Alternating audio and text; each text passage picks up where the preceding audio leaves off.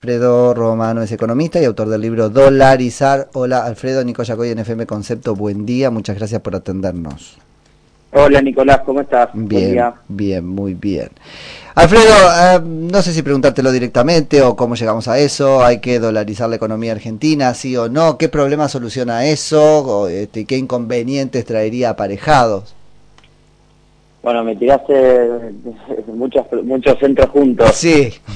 Lo, primero que diría es que este es un camino que deberíamos estudiarlo. Como dice el libro, es una propuesta, no es la única que puede resolver los problemas en Argentina, pero a mi entender me parece que esta debería estudiarse y es algo que no lo hemos hecho, probablemente por el, el concepto de lo que significa el dólar ¿no? en la Argentina, que están polémico muchas veces.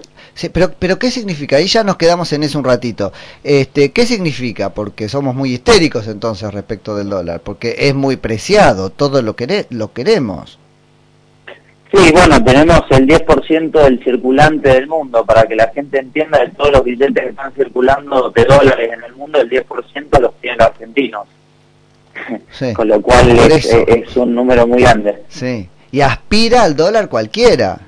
Este, no, no, no es una cosa de que lo tiene el 1% de los argentinos, que es lo que alguno va a salir a decir sin fundamento. No.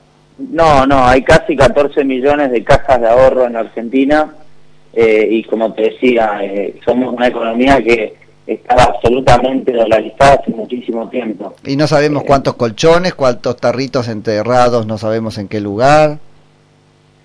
Mira, hay más estimaciones ya oficiales, te va a dar, hay más de 250 mil millones de dólares. Mira. Eso lo dijo el, presidente del Banco Central hace poco. Y hay otras estimaciones que llegan hasta 400 mil millones de dólares. Para que la gente entienda, es una economía argentina que está guardada en dólares. Eh, ¿Viste? Ahora, este, ahí me parece en un, en un lindo lugar para repreguntar, porque es guardada en dólares, yo te diría resguardada en dólares. Si nosotros dolarizamos ¿Le quitamos a la política la posibilidad de dañarme patrimonialmente como hace? Principalmente sí, porque evitamos que nuestro peso, que es la moneda que utilizamos hoy para transaccionar, es la que nos genera todo el tiempo inflación y devaluación, por eso compramos dólares. Claro. O sea, nuestro instinto es de supervivencia, no es que tenemos, estamos enamorados del dólar o nos parece lindo los verdes. Lo que sucede es que como la, política utiliza al Banco Central como un cheque blanco, históricamente, porque uno analiza gobiernos peronistas, de radicales, de Cambiemos y militares, y siempre utilizaron a la caja del Banco Central para utilizarlo en el gasto público. Bueno, eso es lo que ha destruido básicamente el, el patrimonio de los argentinos, por eso terminamos en el dólar. Sí, ahí este, me, llevas a algo que yo siempre pienso y decime si este, es una conclusión posible. Y es la siguiente, como en tantas otras cosas la política usó mal este juguete, consistente en, en imprimir billetes, por ejemplo. Hay que sacárselo. Bueno, hemos comprobado que una ley no alcanza para sacárselo, pues después la reforman o simplemente la incumplen. Dolarizar es una forma de sacarle a la política definitivamente el juguete de la emisión Sí, y es muy potente. Ajá, ahí va, y eso, y es muy eh, potente. Es muy potente porque para, que entienda el público, la, la caja de convertibilidad, la conversión más licha de los 90, básicamente lo que, lo que buscaba ese programa económico era volver a fortalecer a la moneda local nuestra, el peso. Acordate que lo que se buscó fue anclar al dólar americano con el peso uno a uno para que la ciudadanía volviera a creer en la moneda doméstica nuestra. Sin embargo, había un banco central también que tenía en el fondo la capacidad de emitir si quería, por más que no debía hacerlo, para mantener esa eh, responsabilidad monetaria. Hmm. Todos sabemos cómo terminó, pero eso es una economía extremadamente bimonetaria, o sea, convivíamos con pesos y dólares todo el tiempo y uno pedía un préstamo, por ejemplo, en el banco, y la tasa que te cobraban en pesos era más alta que la de los dólares. ¿Por qué? Porque pensaba que iba a devaluar en algún momento y que se iba a romper eso. Bueno, la dolarización elimina definitivamente el peso, elimina la posibilidad de la emisión monetaria del Banco Central y, e independiza definitivamente a la política monetaria ah. de la, de la política de turno. Y le marca como, como pocas cosas, tal vez ninguna, a la política la existencia de límites impuestos por la realidad, la realidad económica. O sea, a mí me, interpela mucho que el dólar cuesta tal cosa y ellos te lo toquetean.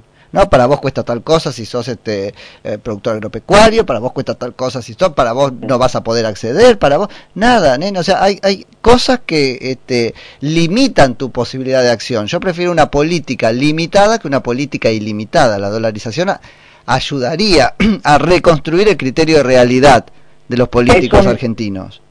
Es un profesor muy exigente, Nicolás. Nosotros hemos tenido lamentablemente profesores permisivos porque cuando uno analiza el gasto público en los últimos 18 años, 118 años en Argentina, hemos tenido únicamente 8 años de superávit fiscal. O sea, en 110 años hemos convivido con el gasto público y que lógicamente está financiado en parte siempre con la emisión del Banco Central, el cheque en blanco. Entonces, necesitamos un profesor exigente. La valorización viene a limitarnos de una vez por todas y si después con el paso de los años, de las décadas, tenemos la madurez, qué mejor que a partir de la estabilidad, de una inflación baja, de un crecimiento sostenido de la economía, podamos volver a reconstruir las instituciones financieras, pero hoy es imposible. Hoy es imposible. Fíjate que eh, eso es lo que hay como sustrato en la posición de la política sobre el acuerdo con el fondo.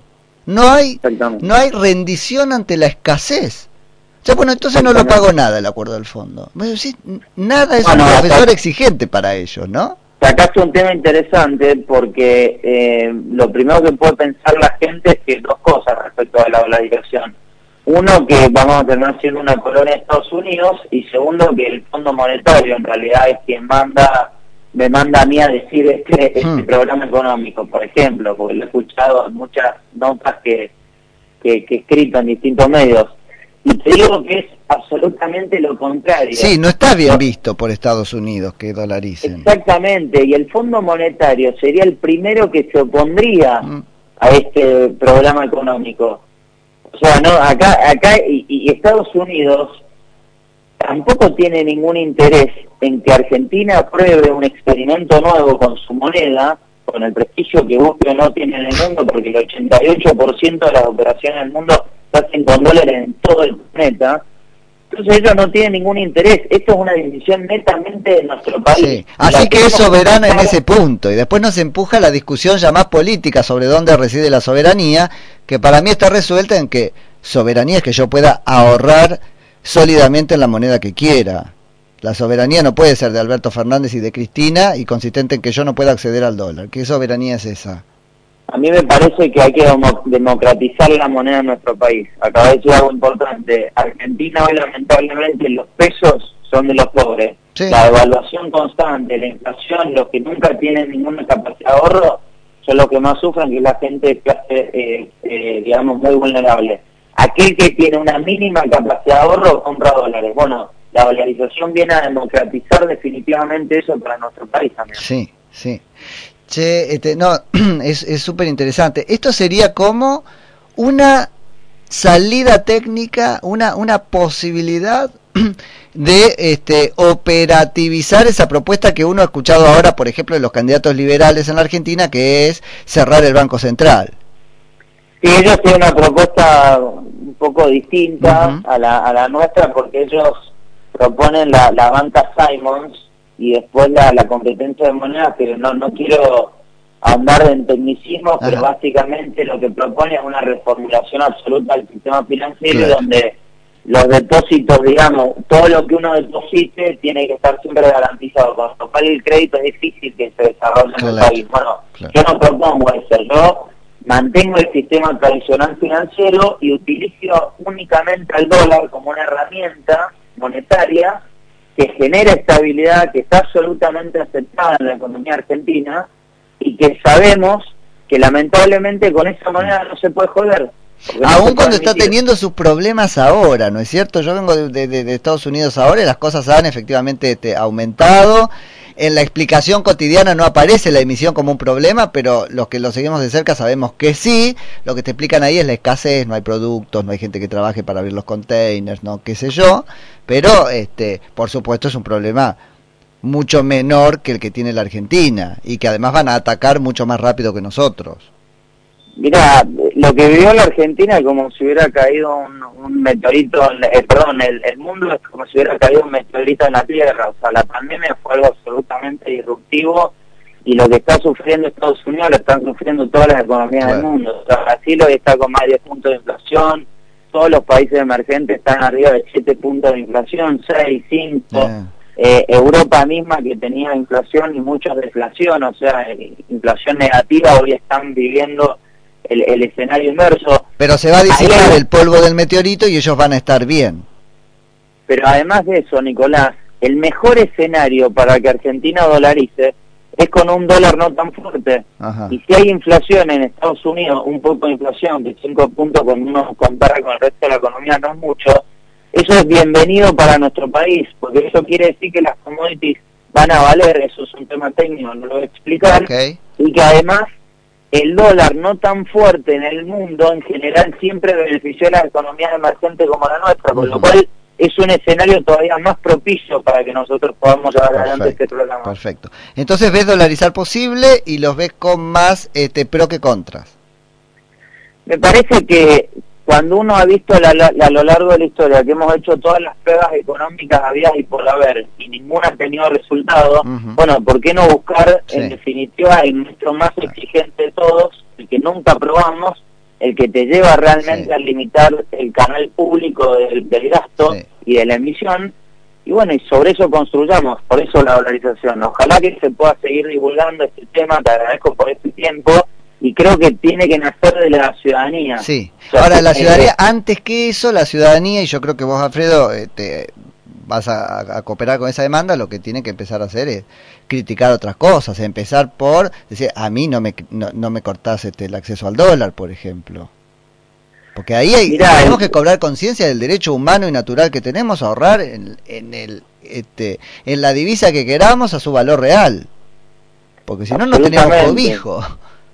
Absolutamente, creo que las libertades eh, es fundamentales en un país y la posibilidad de ahorrar uno debería definir en qué moneda ahorrar, estoy totalmente de acuerdo. Eh, lamentablemente la Argentina encima no tiene un problema de dólares, por lo que ya dije anteriormente, lo que tiene es un problema de mala administración de los recursos, pero si hay algo que tiene el sector privado en la Argentina son dólares. Ahí, eh, siempre... Sí Sí. No, no, el otro día mostraban un, un, título, se, se, viralizó en Twitter, que en el 83 faltaban dólares y uno está viendo otra vez en el 2021 faltan dólares en la economía. Eso no es así, hay 400 mil, hay una economía, un PBI Ahí tengo dos cosas para decir. Le faltan a Alberto Fernández, que habla de los dólares como no chorreándole la baba, pero eso es un problema de Alberto Fernández. Y segundo, que le falten dólares a él no, no quiere decir que pueda, por ejemplo, prohibirme a mí comprar pasajes al exterior en cuotas. Bueno, eso es únicamente una definición de... de, es así, a ver, lo que decís, mira, eh, Pese, por ejemplo, que estuvo ayer hablando, o antes de ayer, él quemó 2.500 millones de dólares. Para que entienda la gente, es el presidente de nuestro Banco Central. No permiten a la gente clase media poder comprar un viaje al exterior, pero quemaron 2.500 millones de dólares. 2000, mirá la cantidad de casas y viviendas que se podría hacer para los sectores más bajos, por ejemplo, o cuántos viajes se podrían eh, pagar para mantener un tipo de cambio ficticio del dólar bolsa que le pusieron un cepo también al dólar bolsa, ya no solo al dólar oficial, y Argentina regaló 2.500 millones de dólares, lógicamente el día uno después de las elecciones legislativas, ese tipo de cambio lo liberaron y lógicamente adquirió el valor de, libre mercado. Entonces, ¿a qué voy con esto? Nuevamente, es un problema de la política. Vos decías recién, Alberto Fernández no tiene dólares. Bueno, Mauricio Macri tampoco tuvo dólares, Cristina Fernández tampoco ha tenido dólares y lo que uno ve en los últimos 40 años, que ese es el arranque de mi libro, que los problemas de Argentina son siempre los mismos. Siempre los mismos. Por eso hay que ir por soluciones este, nuevas. aprovecho, tengo el noticiero pisándome los pies y no, no quiero retrasarlo mucho, pero te aprovecho y te hago una última pregunta. Esta medida que este, se conoció ahora respecto de las posiciones en dólares de los bancos, que sabemos que no es la de los ahorristas, pero algo te dice sobre lo que pueden hacer con la de los ahorristas, debilita la solvencia del sistema, porque en definitiva el, el, banco tiene en pesos la misma posición que la que tenía en dólares. hoy, pero mañana ya no. Mira, todo lo que genere ruido en el sistema bancario y financiero de Argentina no es bienvenido. Lo que uno ha visto que a partir de estas medidas se generaron muchas especulaciones y eso ha hecho perder más de 400 millones de dólares de depósitos en el sistema financiero, cuando nosotros hace tres años teníamos 20 mil mm. millones de dólares más. y ahí los bancos le responden, ¿viste? Va, va este, a perder lo que nos obligó a, a liquidar a nosotros, este con lo que los depositantes saquen por el miedo que le generaste. O sea, ya... Bueno, por eso, todo lo que genere inconsistencias y temores en nuestro país, porque porque hemos vivido lamentablemente crisis muy fuertes y el que se quema con leche de la que llora, lamentablemente no es bienvenido, porque vos necesitas el contrario, todas estas decisiones no generan crédito. Hay algo que, por ejemplo, en Argentina no se habla. La dolarización viene indefectiblemente a solucionar el problema del crédito. Hoy, Nicolás, tenés 36 cuotas para comprarte una camisa, pero querés ir a comprar una propiedad y tenés que poner 50, 100 mil, 200 mil dólares cash. ¿En qué país del mundo cabe eso?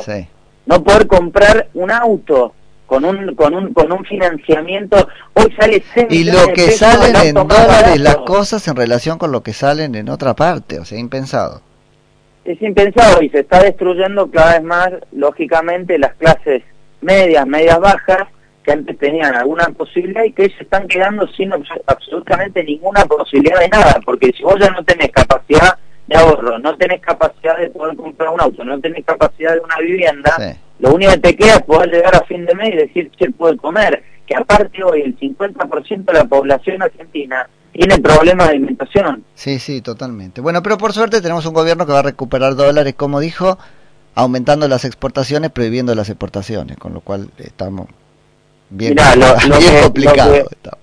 Lo, que, hay que seguir trabajando es que a partir del 2023 definitivamente la ciudadanía argentina exija un programa económico serio al nuevo gobierno que venga, al color que venga, y que definitivamente podamos salir de este agujero, porque si continuamos con esta con esta crisis económica recurrente, en 10 años lamentablemente qué drama, nos vamos a acercar a los países africanos. Le está regalando que nos roben dos años, ¿no? Y eso también ya, en, sí mismo es grave.